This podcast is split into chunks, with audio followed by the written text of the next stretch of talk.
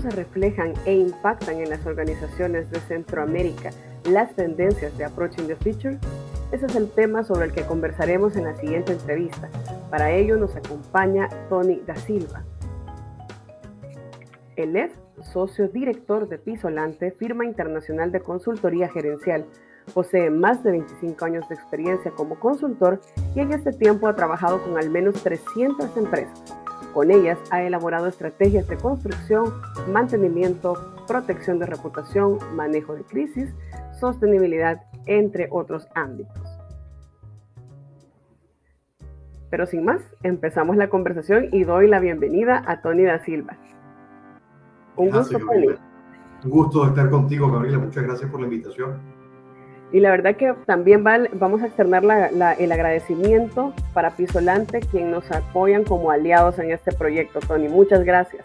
un gusto para nosotros siempre acompañarles en proyectos tan importantes como es difundir los temas que están asociados a este importante universo de la RCE y de la sostenibilidad. Y Tony, hemos visto los resultados de Approaching the Future, que nos definen el rumbo de las empresas en la región en materia de sostenibilidad. Pero desde su experiencia, ¿qué significa ser una empresa con propósito? Más allá de las ganancias y los buenos resultados de negocio.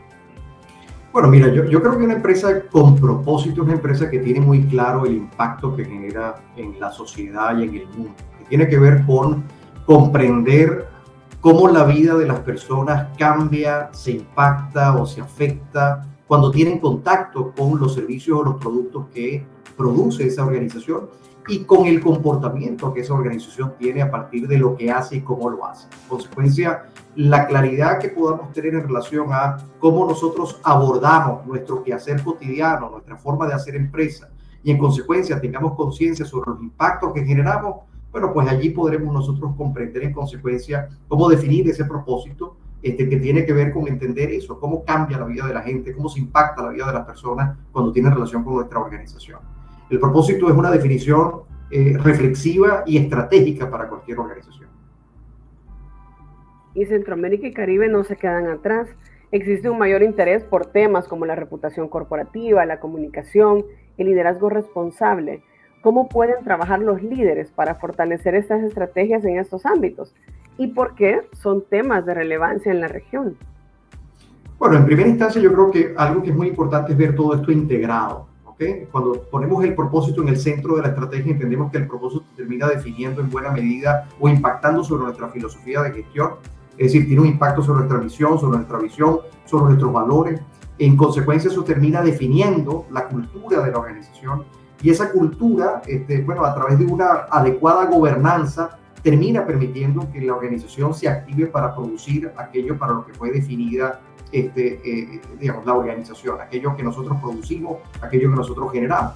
Ahora, esa cultura de organización que se ve y se mide a partir del comportamiento y la conducta y las actitudes de la organización, tiene en consecuencia que considerar varios elementos. Tiene que considerar, bueno, la capacidad de ejercer un liderazgo responsable, tiene que tomar este, evidentemente nota de todos los riesgos a los que está sometida la organización de cara a poder gestionarlos apropiadamente, tiene que definir una clara estrategia debidamente planificada y que sea capaz la organización de recalibrar esa estrategia permanentemente en el tiempo y tiene que desarrollar una nítida marca corporativa que permita ser comprendida por todas sus audiencias en términos de lo que la organización precisamente propone, este, bien sea como solución o bien sea como servicios a la sociedad.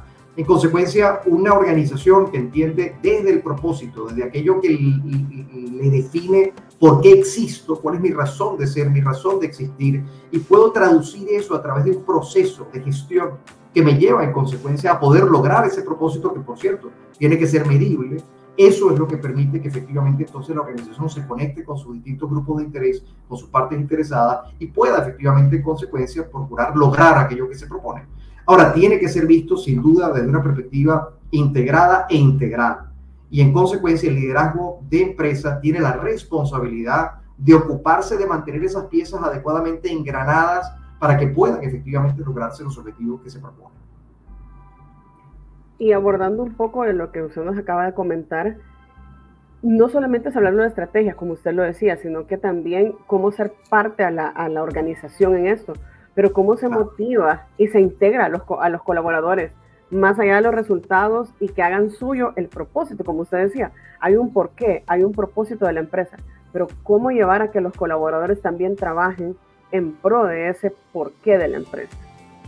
Bueno, hay, hay varios elementos a considerar. Primero, el más importante de mi punto de vista es el modelaje. ¿no? El modelaje desde el liderazgo es fundamental para que efectivamente nuestros colaboradores asuman también la tarea de compartir ese propósito y hacerlo realidad. Al final vamos a depender de toda la estructura de la organización para hacer que ese propósito cobre vida. Luego hay un tema que tiene que ver con el ejercicio comunicacional en la organización para poder transmitir, compartir este, y, e inspirar a nuestra organización a formar parte de ese propósito bajo la clara comprensión de los beneficios que eso tiene, no solamente para la organización, sino evidentemente también para la sociedad. Hoy tenemos un nivel de conciencia mucho mayor, tenemos un nivel de exigencia mucho mayor y en consecuencia hay una expectativa superior en relación a las organizaciones a partir de lo que puede suponer el cumplimiento de, bueno, precisamente esos propósitos. Y nuestro equipo, nuestra gente, nuestros colaboradores tienen que estar insertos desde la perspectiva de la convicción. Es decir, tenemos que estar convencidos de que efectivamente, y, para eso hay que ser muy consistentes y muy coherentes como organización, es decir, el decir y el hacer tienen que estar adecuadamente este, eh, conectados de cara a que efectivamente en consecuencia nuestro equipo pueda incorporarse. Y incorporarse involucra este, precisamente la participación activa de los individuos de la organización en la consecución de ese propósito. Que comprendan cómo desde cada rol, desde cada función, desde cada cargo, desde cada posición, están sumando efectivamente colectivamente al, al logro de ese propósito, cómo están aportando. Y eso también implica que dentro de la organización tiene que haber un proceso de rendición de cuentas en relación a ello.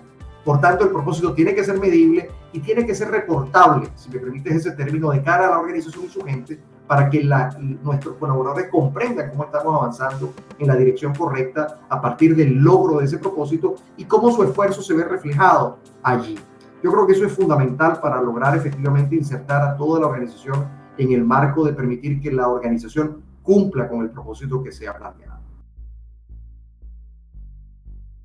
La revista que mejor conoce Centroamérica es Estrategia y Negocios. Lo invitamos a seguirnos en nuestras redes sociales. Estamos como revista Estrategia y Negocios y a visitar nuestra página web www.estrategienegocios.net. Y tal cual usted lo comentaba, hemos visto que la integración de la sostenibilidad y los criterios ASG, ambientales, sociales y de gobernanza, es la tendencia que más ha crecido en 2022, eh, perdón, en 2000, sí, respecto al año anterior, 2022 respecto al año anterior. ¿Y cómo se posiciona el principal tema en orden de importancia para la mitad de las organizaciones? ¿A qué se debe esto, Tony? ¿Será un cambio eh, que venimos viendo tendencias de Europa o las empresas han tomado más conciencia en la región sobre este tema? Mire, yo creo que es una combinación multifactorial, ¿no? Es decir, tenemos por una parte eh, mayor nivel de conciencia, sin duda, tenemos también mayores exigencias, mayores expectativas, también hay mayores regulaciones. En consecuencia, en la medida que efectivamente todo esto se va este, eh, de alguna manera organizando, las organizaciones comprenden, pero que más allá de la sostenibilidad ambiental, que es una forma en la que muchas organizaciones todavía comprenden o entienden la sostenibilidad, trasciende lo ambiental para que efectivamente ahí los criterios y así yo creo que han contribuido a poder efectivamente este, colocar unos pesos adicionales sobre los elementos sociales de gobernanza en términos conceptuales, aunque los criterios ESG son criterios, ¿no? Este, y, no necesariamente son la totalidad de lo que supone este, la actuación sostenible de empresa. Este, pero si vemos la sostenibilidad como un gran paraguas, este, y dentro de ese paraguas hay unos criterios que se pueden utilizar para efectivamente medir algunos elementos este, que permiten, entre otras cosas, por ejemplo, tal como inició, bueno, los elementos de acceso a financiamiento, etcétera. Pero si vemos la sostenibilidad como ese gran paraguas, entendemos que las organizaciones comienzan a comprender, sobre todo en nuestra región, pero que trasciende lo ambiental, que tienen este, un impacto social relevante, que los elementos de gobernanza son importantes para poder darle efectivamente estructura a la forma en que abordamos estratégicamente el elemento de sostenibilidad, este que nuestra organización todavía está en un proceso para muchas organizaciones de evolución de lo que era la responsabilidad social o lo que es la responsabilidad social extendida hacia bueno, el mantenimiento de la licencia de operar para la organización en el tiempo. Este, y hay que comprender que al final del camino la sostenibilidad no es otra cosa, este, si me permite simplificarlo tal vez, a la responsabilidad intrínsecamente vinculada en todos los procesos de organización. En consecuencia, eso tiene impactos no solamente hacia afuera, sino también hacia dentro de la organización, impactando también su cultura y en consecuencia su comportamiento.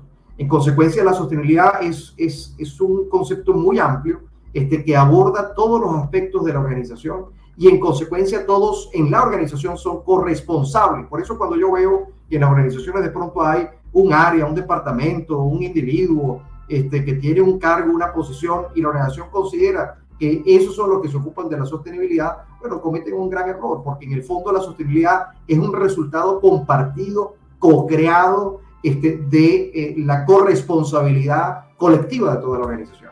En consecuencia, ¿cómo hacemos para alinear a toda la organización en esa dimensión? Es una, una acción fundamental para lograr objetivos concretos. Al final es un trabajo de equipo para que toda la organización tenga ese resultado, porque a veces también conocemos a los colaboradores y no a los liderazgos y ellos tienen que fomentar y ser coherentes.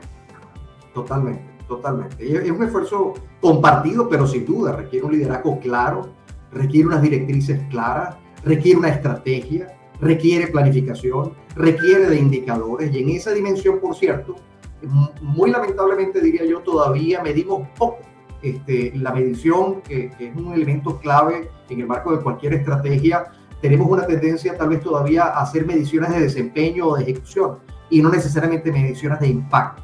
Entonces hay muchas organizaciones que trabajan sobre, bueno, reportar lo que hago, pero no necesariamente lo que resulta de eso que hago. Este, y ahí es donde hay un elemento clave en materia de medición de cara a los elementos de sostenibilidad que creo que todavía nos queda camino por recorrer en la formulación de indicadores de impacto que nos permitan saber efectivamente cómo estamos moviendo la aguja de aquello que realmente nos importa. Y ya para finalizar, Tony, usted tocaba este punto y no, no lo quiero dejar ir sin, sin esta pregunta. ¿Cómo eh, se están midiendo y presentando estos reportes precisamente? Muchos han hablado eh, también en Approaching the Future y, y, con ustedes y en otro evento también de estrategia y negocio, siempre de Universe, que esta no se medía la sostenibilidad, pero ahora ya es parte de los reportes, así como los financieros. Sí, bueno, ahí están los reportes no financieros, este, están los reportes que están avalados por distintas metodologías, este, está el GRI, está el ISO 14001, está el ISO 50001, en fin, hay distintas herramientas a través de las cuales se pueden efectivamente compilar data para poder generar reportes no financieros, que por cierto hoy cobran, cada vez cobran más relevancia este, dentro del mundo empresarial, de cara a poder mostrar a través de ellos bueno, el comportamiento empresarial, el impacto que estamos generando en términos más allá de las cifras y los números de negocio. Entonces, es importante cómo llegamos a los números. En consecuencia, por esto, estos reportes son tan importantes, porque ya el número no, es, no tiene un valor intrínseco por sí solo, sino que cada vez más el ojo del mercado, el ojo de este, financiero, están colocados sobre el cómo llegamos a esos números y cómo llegamos a esos números para cerciorarnos de que efectivamente podemos continuar generando esos números en el tiempo, haciendo sostenible a la organización sobre la base de un comportamiento que sea compatible con las expectativas, las exigencias de nuestra sociedad. Definitivamente, Tony, siempre es enriquecedor hablar con usted, hablar sobre esos temas de sostenibilidad como, como experto en la materia y cómo también las empresas pueden avanzar en el tema de sostenibilidad, no solamente, como lo decíamos, en factores ambientales, sino que en todo lo que implica su operación. Gracias, Tony, por este tiempo. Ah, muchas gracias a ustedes, un placer. Y recuerde que para conocer más sobre nuestro especial enfocado en la sostenibilidad, puede visitar estrategianegocios.net, especial RSE 2023.